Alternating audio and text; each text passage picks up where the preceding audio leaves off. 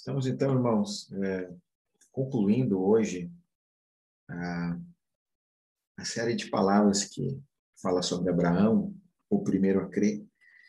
E hoje é uma palavra que eu acredito ser muito especial, porque trata de um ponto central da vida de Abraão, um momento emblemático e até mesmo dramático. E o tema da mensagem hoje é aquele que conhece a Deus. Eu preciso dizer para você que ser cristão é muito mais do que você né, ter uma religião, você ser alguém que tem um, um, um conhecimento religioso a respeito de Jesus. Ser cristão significa ser filho de Deus, assim como Jesus é também. Isso significa mais ainda, significa ter um relacionamento vivo e íntimo com esse Deus Criador. Bem, é para isso que nós somos chamados, para nos relacionar com Ele. E esse relacionamento nos coloca numa posição muito especial. E é sobre isso que eu quero falar para você. Em que posição está aquele que conhece a Deus? Né? Como que ele vive, como que ele passa pelos testes, pelas provações, pelos desafios. É isso que eu vou falar para você nesta noite. E eu quero que você abra a sua Bíblia em Jó, capítulo 42, versículo 5. Jó 42, versículo 5, e diz assim: Eu te conhecia só de ouvir, mas agora os meus olhos te veem. Em outras palavras, palavras, Jó está dizendo aqui: Eu conhecia Deus por aquilo que os outros falam, pelas histórias que os, histórias que os outros contam a respeito de Deus. Mas agora eu te conheço por andar ao teu lado, por estar contigo, por experimentá-lo, por me relacionar com o Senhor. É isso que Jó está falando aqui.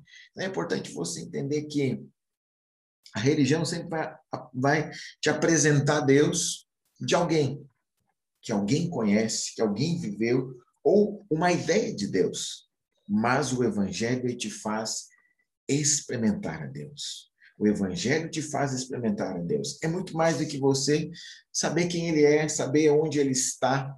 É muito maior que isso. Então, Deus não é uma ideia para ser, para ser compreendido ou entendido, não é um sentimento que você sente Ele, né? É Deus está com você quando você tem um calafrio. Não. Deus, Ele é uma pessoa é uma pessoa. Então, a vida cristã, ela é um convite para nos relacionar com o Senhor, é um convite para caminharmos com Ele, para experimentar a vida que Ele disponibiliza para nós ao seu lado, a vida eterna. Então, nós não devemos nos contentar em ver Deus pelos olhos dos outros.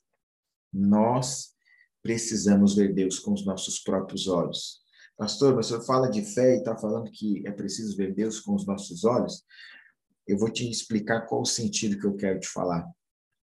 Eu sei que você conhece muitos lugares do mundo, né? É, hoje com o Google, né? Google Earth, Google Fotos, você pode ir para Roma, você pode ir para Cairo, você pode ir para Nova York. Eu já mesmo fiz algumas viagens dessa aí de curioso que eu sou. Os meus olhos viram o que os outros, os olhos de outros me mostram. Mas é totalmente diferente quando você vai lá. Entendeu? Você pegou isso? Andar com o Senhor, um relacionamento íntimo, é você estar com Ele. É estar com Ele. Então, ninguém se contenta em ver as fotos das férias que o outro tirou. Você quer lá tirar férias também, você quer lá conhecer aquele lugar também, você quer lá sentir na pele aquilo. E por que com o relacionamento com o Senhor é diferente? Nós não podemos terceirizar o nosso relacionamento com Deus para pessoas. Para o pastor, para o meu líder, um influencer cristão que tem na internet, eu vou beber e comer daquilo que ele tem para me dar. Não. Ninguém pode ter um relacionamento com Deus por você mesmo. Ninguém. Aliás, isso não é relacionamento. Nós estamos vivendo uma geração hoje que as coisas são muito insípidas, as coisas elas não têm raízes. porque elas são virtuais, porque elas são fáceis, facilmente desprezadas. Mas no relacionamento com o Senhor é preciso profundidade, constância, intimidade. Coisa que, infelizmente, hoje, muitos desta geração não estão preparados para ter, nem mesmo com a sua família, nem mesmo com o seu cônjuge. Por quê? Porque existe esse ambiente de superficialidade, mas o, Senhor nos chama para ir profundo, para experimentar desse amor profundamente. E aqui é onde que entra Abraão. Abraão, você sabe, ele foi o primeiro a crer. Ele foi o primeiro a experimentar dessa, da realidade da nova aliança. Mas a Bíblia também afirma que ele tinha um relacionamento com o Senhor. E não somente um relacionamento. A Bíblia, né, lá em, Isaías, mostra Deus falando que tipo de relacionamento que eles possuíam. Uma coisa é alguém falar: olha, eu conheço o fulano. Outra coisa é o fulano te conhecer. Como assim? Deixa eu te explicar uma coisa. Sabe aquela pessoa que você segue lá na sua, na sua rede, que tem milhões de seguidores ou milhares de seguidores, e você curte uma foto dela, isso aí é bom, né? Mas imagina essa pessoa curtir a sua foto. O que, que tem mais peso? Foi isso que aconteceu com Abraão. Deus curtiu né, a foto de Abraão sendo aqui, né, parafraseando isso, mas deixa eu ler. Isaías 41, 8, você vai entender o que eu estou te falando. Abraão, ele tinha um relacionamento com Deus. E Deus falou assim sobre este relacionamento. Mas tu, ó Israel, é Isaías 41, 8.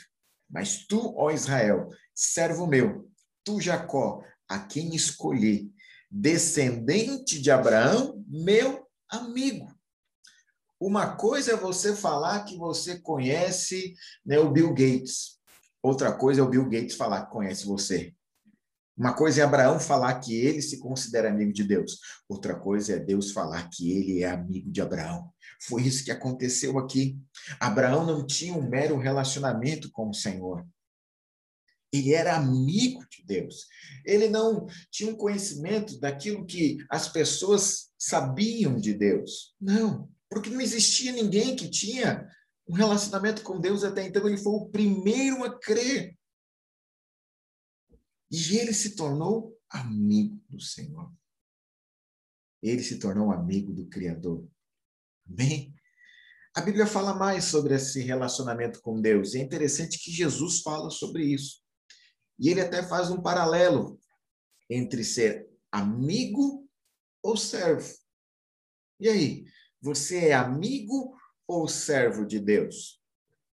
João, capítulo 15, versículo 15, né? Nesses esses textos aqui de João, a partir do capítulo 13 até o 17, são riquíssimos, riquíssimos, mas deixa eu me ater aqui, João 15, 15, diz o seguinte, Jesus falando, já não vos chamo de servos. Por quê? Porque o servo não sabe o que faz o seu senhor mas vos tenho chamado de amigos, porque tudo quanto ouvi de meu Pai vos tenho dado a conhecer. Então, Jesus está falando com quem aqui? Primeira coisa, interessante você saber, ele está falando com os discípulos. Ele está aqui na última noite de vida dele.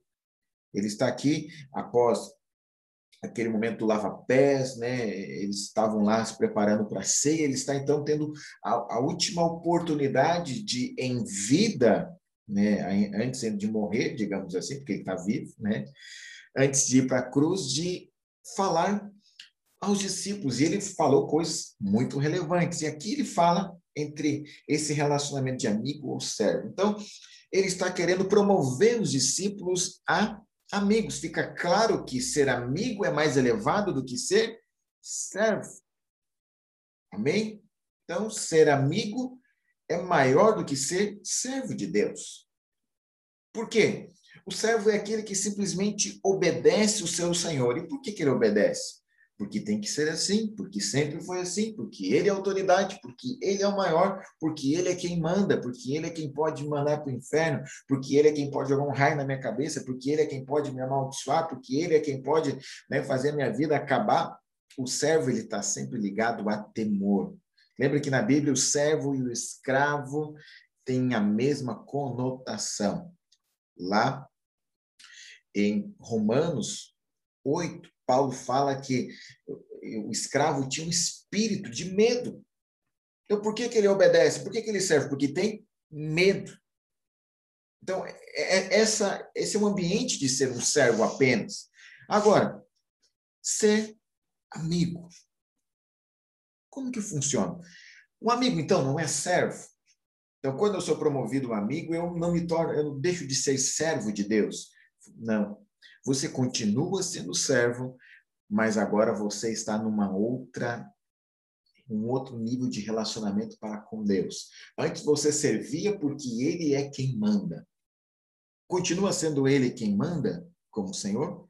Sim, mas agora você o serve porque você o conhece e você o ama. O amigo é aquele que conhece. Jesus falou aqui, por que, que eu não chamo mais você de servo, mas de amigo? Porque tudo quanto ouvi do meu pai eu tenho dado a conhecer. Ou seja, eu revelei ao Pai, o Pai é você, eu revelei a palavra, eu me revelei a você. Vocês agora conhecem a minha vontade. E a Bíblia diz que a vontade de Deus é boa, é perfeita e é agradável. Então, agora, quando nós conhecemos a vontade de Deus, nós nos tornamos amigos. Deus te conhece, ele esquadrinha o teu coração, está lá em Jeremias 17. Mas aqui Deus está falando de um tipo de gente que conhece a Deus, que conheceu a vontade dele, que três anos e meio estavam andando ao lado de Jesus, comendo, dormindo com ele, orando, jejuando, é, metendo os pés pelas mãos, afundando nas águas, tendo incredulidade, tendo fé, e nesses três anos e meio, no final desse período, Jesus fala: Ei, pessoal, seguinte, eu dei, você, dei a vocês a conhecer o Pai e a vontade do Pai é minha. Agora vocês não são mais só servos, vocês são amigos. Ou seja, nesse relacionamento, três anos e meio, eles foram promovidos, porque não só Deus os conhecia, mas eles conheciam a vontade de Deus. E isso aqui é muito importante. Conhecer a vontade de Deus aqui, eu quero dizer para você que eles, na verdade, conheciam o caráter de Deus. Conheciam quem Deus, quem Deus era. Três anos e meio convivendo com alguém intensamente, como foi o relacionamento de Jesus com os seus discípulos, implica que eles passaram por tudo. Você vai ver as falhas, você vai ver os problemas, mas eles estavam com Jesus. Eles estavam com o Senhor. E eles viram glória, eles viram amor, eles viram compaixão, eles viram poder, eles viram força, eles viram o sobrenatural. Foi isso que eles viram ao estar com o Senhor. E é isso que Deus deseja que eu e você possamos ver no nosso relacionamento com Ele, um relacionamento íntimo. Pois bem, aonde que entra Abraão? Já falei que ele era amigo de Deus, mas tem um episódio, um momento da vida dele que é algo emblemático e até dramático, eu posso dizer. Porque naquele momento as coisas parecem não ser como são de verdade. Parece não ser como Abraão imaginava que fossem, ou como eu e você ao olhar isso.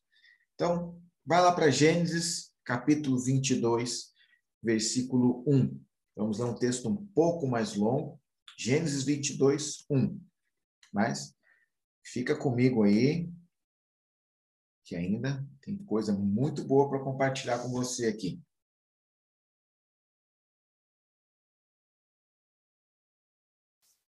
Amém?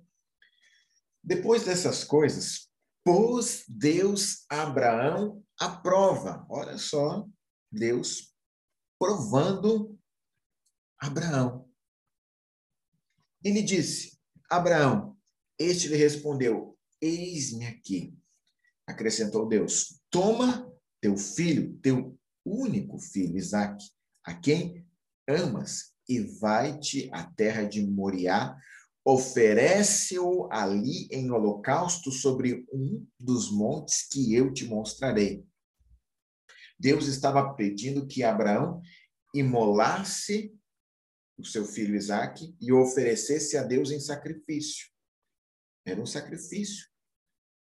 humano, né? Está aqui, está na Bíblia. Mas vamos lá. Levantou-se, pôs Abraão, Abraão de madrugada e, tendo preparado o jumento, tomou consigo dois dos seus servos e a Isaac, seu filho. Rachou lenha para o holocausto e foi para o lugar que Deus lhe havia indicado. Ao terceiro dia, erguendo Abraão os olhos, viu o lugar de longe. Então disse a seus servos: Esperai aqui com o jumento. Eu e o rapaz iremos até lá e, havendo adorado, voltaremos para junto de vós. Tornou, tomou Abraão a lenha do holocausto e colocou sobre Isaac seu filho. Ele, porém, levava nas mãos o fogo e o cutelo. Assim caminhavam ambos juntos. Quando Isaac disse a Abraão, seu pai: Meu pai. Respondeu Abraão: Eis-me aqui, meu filho. Perguntou-lhe Isaac: Eis o fogo e a lenha, mas aonde está o cordeiro para o holocausto? Isaac já sabia, Abraão já tinha feito isso algumas vezes com o seu filho. E essa é uma dica para os pais, né, para as famílias. Né? Para Isaac era habitual ver o holocausto do cordeiro. Para nós, precisa ser habitual né, estar diante da cruz, estar diante de Jesus, estar diante do cordeiro que tira o pecado do mundo. Lá dentro, segue. Respondeu Abraão a isto: Deus proverá para si, meu filho, o cordeiro para o holocausto. E seguiam ambos juntos. Chegaram ao lugar que Deus lhe havia designado ali, edificou Abraão um altar, sobre ele dispôs a lenha, amarrou Isaac, seu filho, e lhe deitou no altar em cima da lenha, e estendendo a mão, tomou o cutelo para imolar o filho. Mas do céu lhe bradou o anjo do Senhor: Abraão, Abraão! Ele respondeu: Eis-me aqui. Então lhe disse: Não estendas a mão sobre o rapaz e nada lhe faças pois agora sei que temes a Deus, porquanto não me negaste o filho, o teu único filho. Tendo Abraão erguido os olhos, viu atrás de si um carneiro preso pelos chifres entre os arbustos. Tomou Abraão o carneiro e o ofereceu em holocausto em lugar de seu filho. E o pôs Abraão por nome daquele lugar. O Senhor proverá. Daí dizer-se até o dia de hoje, no monte do Senhor proverá. E seguindo, então do céu bradou pela segunda vez o anjo do Senhor a Abraão e disse: Jurei por mim mesmo, diz o Senhor, por quanto fizestes isso e não me negaste o teu único filho, que deveras te abençoarei e certamente multiplicarei a tua descendência como as estrelas do céu e como a areia na praia do mar, e a tua descendência possuirá a cidade dos seus inimigos. Nela serão benditas todas as nações da terra, porquanto obedecestes a minha voz. Uau! Aleluia! Então, nós temos aqui um texto, como eu falei para você, né, muito emblemático e dramático, se coloca no lugar de Abraão como pai, né, tendo que passar por essa situação. Mas foi Deus. Deus o pôs à prova. Interessante você observar algumas coisas aqui, que Abraão era amigo de Deus, mas não deixou de ser servo. Não perdeu o temor do Senhor, o respeito pelo Senhor. Porque às vezes existem amizades que elas se confundem. Elas se confundem. Você imagina Abraão, né, da seguinte maneira, quando Deus fala com ele, ele pensa, pô, não, tá brincando, né? Eu sei que você tá brincando, né, Jesus? Não, tô falando sério. Falando, não, mas nós somos faixa, nós somos parceiros, né? Estamos juntos. Então, não vai fazer isso comigo. Ao mesmo tempo que somos amigos de Deus, nós somos servos dele. Amigos no sentido de conhecer e ser conhecido por ele. Servos no sentido de que a palavra final é dele e ela é inquestionável. Em dias onde o homem quer se estabelecer Deus mais do que nunca antes, nós precisamos, como igreja, refletir essa face a face do Cordeiro que se entrega à vontade do Pai, como Jesus.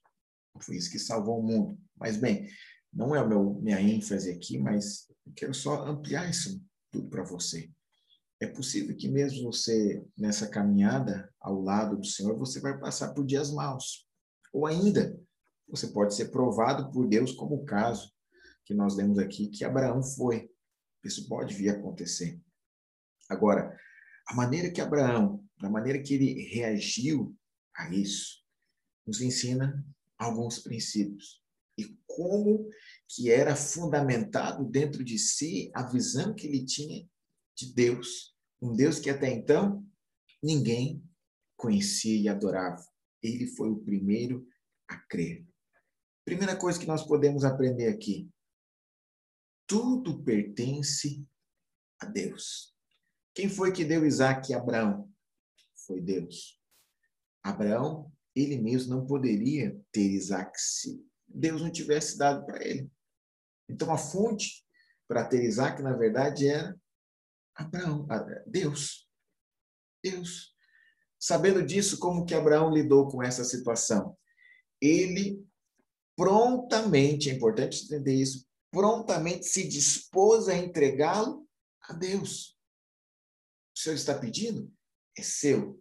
Ele não foi conversar com a esposa, ver o que ela achava, não foi perguntar a opinião para o servo, se Deus falou, é suficiente. É suficiente.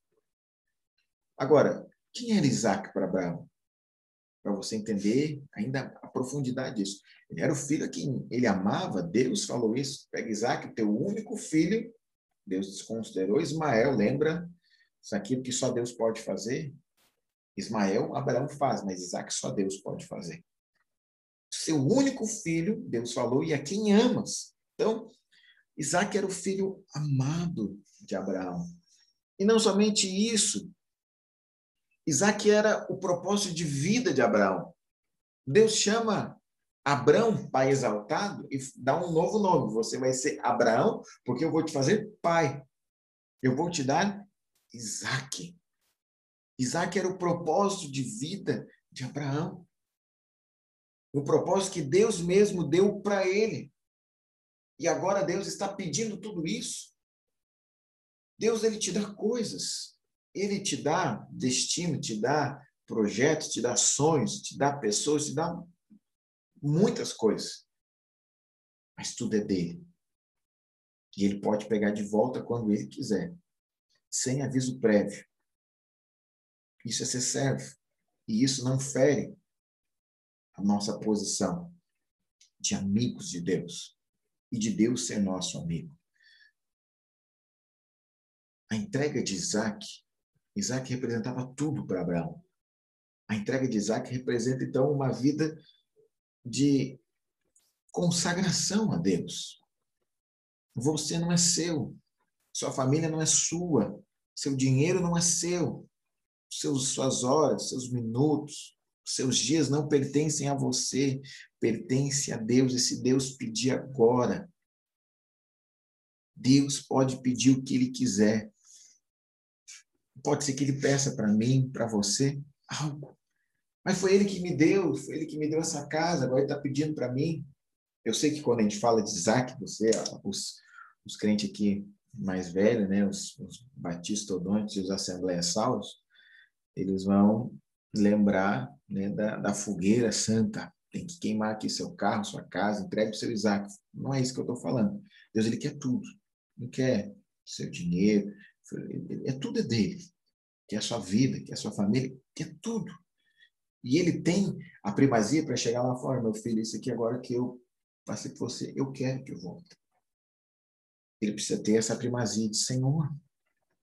Agora, é importante entender né, que essa é a autoridade que Deus tem sendo nosso Senhor.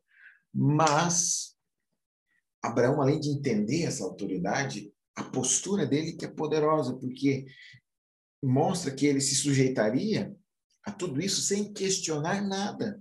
Simplesmente falou amém e foi para cumprir aquilo que Deus tinha para ele. Aqui entra uma chave que eu quero compartilhar com você hoje talvez é o, é o, cerne dessa mensagem que eu quero te falar. Como que alguém pode passar por isso? Ele vai, ele com as suas próprias mãos vai matar e emolar o seu filho e queimá-lo em sacrifício a Deus. E ele representa aqui alguém tão sereno, firme e até mesmo esperançoso. Como que ele se mantém assim no dia mal ou no momento do teste? Que Deus está colocando ele à prova. Pastor, ele não já é, ele não era já justificado por crer? Sim. Isso é verdade. Abraão ele foi justificado por crer. Mas aqui Deus estava conduzindo Abraão a um novo nível de intimidade, ao ponto que ele estava colocando Abraão se identificando com Deus que entregou o seu único filho. E Abraão estava entregando tudo. Mas, bem, segue, segue, eu não, não quero ir tanto para esse lado. Abraão era amigo de Deus, ponto. Isso para nós está definido. E ele, você não se torna amigo de uma pessoa de uma hora para outra, você precisa estar com ela, você precisa andar com ela. Então, ele conhecia a Deus, mais do que ele ouvia os outros falar. Ele conhecia por ter andado junto com ele. Ele conhecia o caráter de Deus. E aqui vem uma coisa muito importante. Você só vai se fortalecer em dias maus, em momentos difíceis, quando você conhece o caráter de Deus. Quem é o Senhor? Quem é Ele? Qual o coração dele para comigo? Qual o coração dele para minha família, para minha vida? Você só pode conhecer o caráter de, de, de alguém quando você está andando com ele. E na prática, é como se você vai comparar o discurso ao que essa pessoa vive no seu dia a dia, para ver se é uma coisa compatível com a outra. O caráter está ligado a essa pessoa ser alguém de palavra, que fala e faz. Mas o caráter também, também está ligado a quem essa pessoa é intimamente. Quem ela é lá dentro dela. Amém? Então, era isso que Abraão tinha. Ele tinha um relacionamento íntimo com o Senhor, por isso ele podia conhecer.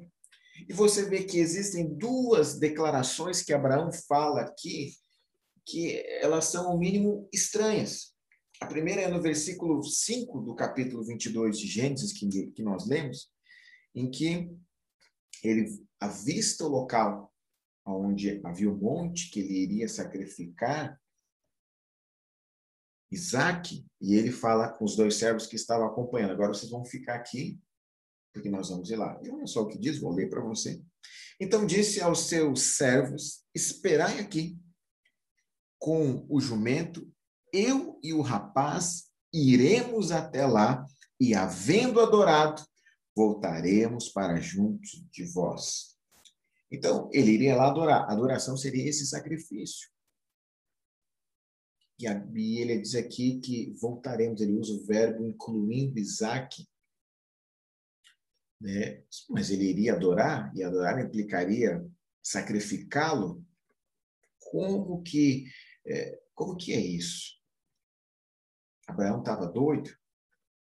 Não, é porque ele não, é porque ele não ia, ele não ia concluir isso. Ele não ia concluir esse sacrifício. Por isso que ele tinha certeza, podia falar. Não, o anjo quem o parou, ele iria concluir. Então, aqui o que, aqui onde eu entro, aquele que conhece a Deus, ele sabe o que Deus tem para ele. Sabe o que Deus tem para ele? Abraão conhecia que Deus era criador dos céus e da terra, o Deus poderoso, o Deus que havia entregado reis nas mãos de Abraão, o Deus que havia dado vitória sobre os inimigos, o Deus que havia concedido Isaac para ele, sendo quando ele e Sara não poderiam ter. Esse era o Deus. Abraão conhecia de andar numa história de aproximadamente aqui já de 40 anos ao lado de Deus. E ele então está falando que como que Isaac voltaria se ele iria sacrificá-lo? Porque Abraão cria que Deus era capaz de ressuscitar Isaac. Deus era capaz de ressuscitar Isaac. Independente do que ia acontecer, ele estava crendo. Não havia antecedentes, não havia na história nenhuma notificação de alguém que havia sido ressurreto. Mas como que isso ocorreu pela cabeça de Abraão? Porque ele conhecia o poder de Deus, porque ele conhecia o coração de Deus a seu respeito, por isso ele se manteve firme. Não vai acabar assim. Eu vou lá, mas eu voltarei com o menino, porque Deus me deu ele como promessa. Eu estou devolvendo ele para o Senhor, mas eu tenho certeza que Deus ele é bom para comigo, porque eu conheço o coração do meu Deus, eu conheço o poder do meu Deus. E tem mais. Se você continua lendo lá no versículo 8, existe um questionamento ainda mais duro, porque vem da parte do filho que estava carregando a lenha. E ele pergunta: Olha, pai, estou vendo fogo, estou vendo a lenha, mas e o cordeiro? Cadê? Abraão podia ter dito: Filho, vai ser você. Mas ele não falou isso. Olha só o que ele falou: respondeu Abraão: Deus proverá para si, meu filho, o cordeiro para o holocausto, e seguiam ambos juntos. Pastor, ele estava aqui usando né, a confissão positiva, ele estava aqui declarando que tudo ia dar certo, porque ele precisava pensar positivamente aqui agora. Não, não é assim que funciona. Não é assim que funciona. Essa declaração só pode ser dada porque ele conhecia a Deus, de verdade. Eu fico imaginando que Abraão, ele estava ali consigo mesmo. Falando, mas eu sei que Deus é bom, Ele é misericordioso. Sim, Ele me ama algo vai acontecer, porque Deus tem o melhor para mim. Ele poderia estar confessando lá o versículo 28 do capítulo 8 Romanos, declarando assim: porque eu sei que todas as coisas cooperam para o bem daqueles que amam a Deus. Eu sei que algo nisso aqui vai cooperar para o meu bem, mas o meu filho não ficará na morte, ele vai ressurgir. O Deus vai fazer algo, o cordeiro vai ser fornecido pelo próprio Deus para para adoração a Ele mesmo, mas eu não sairei daqui sem o meu filho. Por que, que ele poderia falar isso? Porque o coração dele estava cheio disso. Os momentos de crise, de dificuldade, são quando as pessoas revelam o seu coração, porque a pressão espreme ela e ela joga para fora aquilo que está dentro dela. A boca fala o que está cheio do coração. Veja só, eu sabia que esse negócio de adorar a Deus, de ir para a igreja, de estar com os irmãos, não ia dar certo. Outra vez eu dizimei, agora faltou dinheiro. Ou, outra vez eu fui lá, conversei com o irmão, o irmão né, falou mal de mim, olha só como as coisas são. Reclamando. Porque o coração está cheio disso. Mas o coração de Abraão, ele estava cheio do conhecimento de Deus. Só é possível ter vitória diante desses testes, dessas dificuldades, quando você tem um relacionamento íntimo com o Senhor. Por quê? É através desse relacionamento que nós podemos ter paz em meio à guerra. É através desse relacionamento que nós podemos esperar coisas boas e ter esperança quando tudo vai mal. Por quê? Porque nós só podemos falar o que está cheio no nosso coração. Deus encheu o coração de Abraão de coisas maravilhosas que ele viu nesses 40 anos. O amor dele estava cheio da revelação do próprio Deus, do amor. Deixe Deus encher o seu coração com amor ágape. Deixa ele te mostrar o quanto ele te ama. Somente assim nós podemos ter as palavras certas para esses momentos difíceis. Abraão até podia confessar coisas boas, mas se isso não viesse lá do seu coração, não teria poder algum. Não teria poder algum. Ele pôde então confessar essas coisas boas, sabe por quê? Porque ele tinha a revelação correta de Deus. Porque ele tinha a revelação correta de Deus, porque ele estava próximo do Senhor, porque ele andava com Deus, porque ele estava com Deus. E é isso que o Senhor quer hoje para mim, para você.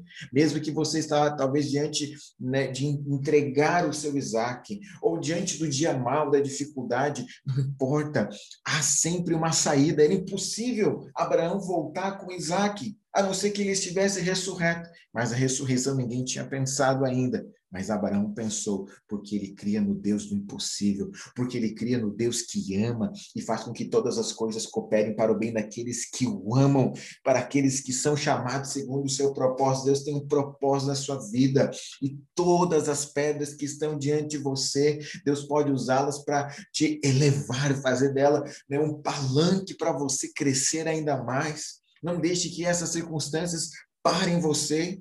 Continue Aproxime-se. Deus te chama hoje para um relacionamento íntimo e profundo, porque aquele que conhece a Deus, ele tem a provisão para o dia do teste, para o dia da aprovação. Aquele que conhece a Deus se mantém firme diante do temporal, diante do momento difícil, porque o seu coração está cheio da revelação de um Deus que o ama, que o guarda, que o mantém firme e que faz o impossível acontecer, faz que as coisas convirjam, que cooperem para o seu bem. É esse Deus que nós servimos e eu quero orar por você agora. Se você está passando por um momento de testes, um momento de provação, de dificuldade no seu trabalho, na sua família, ou ainda dentro do seu coração existem emoções conflitantes, dúvidas, medos, eu vou orar por você agora para que você possa se aproximar do Senhor para que você possa ser reconhecido no céu como amigo de Deus, que não seja só uma declaração sua para com Ele, mas de Deus para você também. Amém? Vamos orar, vamos orar. Aleluia. Obrigado, Senhor, por essa palavra. Obrigado porque, mesmo que viemos a passar por momentos difíceis, de testes, de provações, pelo dia mal, o Senhor estava conosco. Mesmo que às vezes parece que, Deus, o Senhor está causando mal para nós, não, não nos dá essa visão superficial mesquinha e pequena, nos dá os olhos daquele que conhece o Senhor, daquele que vê além das nuvens de tempestade sabe, sabe que o sol ainda brilha, daquele que vê além das dificuldades e provações e sabe que ainda há um amor de um Deus puro, santo e verdadeiro sobre mim, ao meu respeito, e por isso eu posso esperar coisas boas, porque eu conheço a quem tenho crido, eu conheço esse Deus poderoso, não pode acabar dessa maneira. Pai, eu oro para que os meus irmãos aqui sejam ativados para um novo tempo de fé, para um novo tempo de busca, de intimidade, de não conhecer a Deus só pelos olhos dos outros, mas de conhecer a Deus Deus, pela experiência, por experimentá-lo, não só pelo que os outros contam e dizem, mas pelo que eles vivem e experimentam. E assim estarão prontos, tanto para os testes quanto para as provações e dificuldades da vida. Estarão prontos, Pai, para cruzar a tempestade. Estarão prontos para triunfar em meio à guerra, porque eles conhecerão o Deus que os amas, e assim eles podem confessar a boa palavra, a palavra que gera e constrói todas as coisas. Em o nome de Jesus eu declaro isso, Senhor.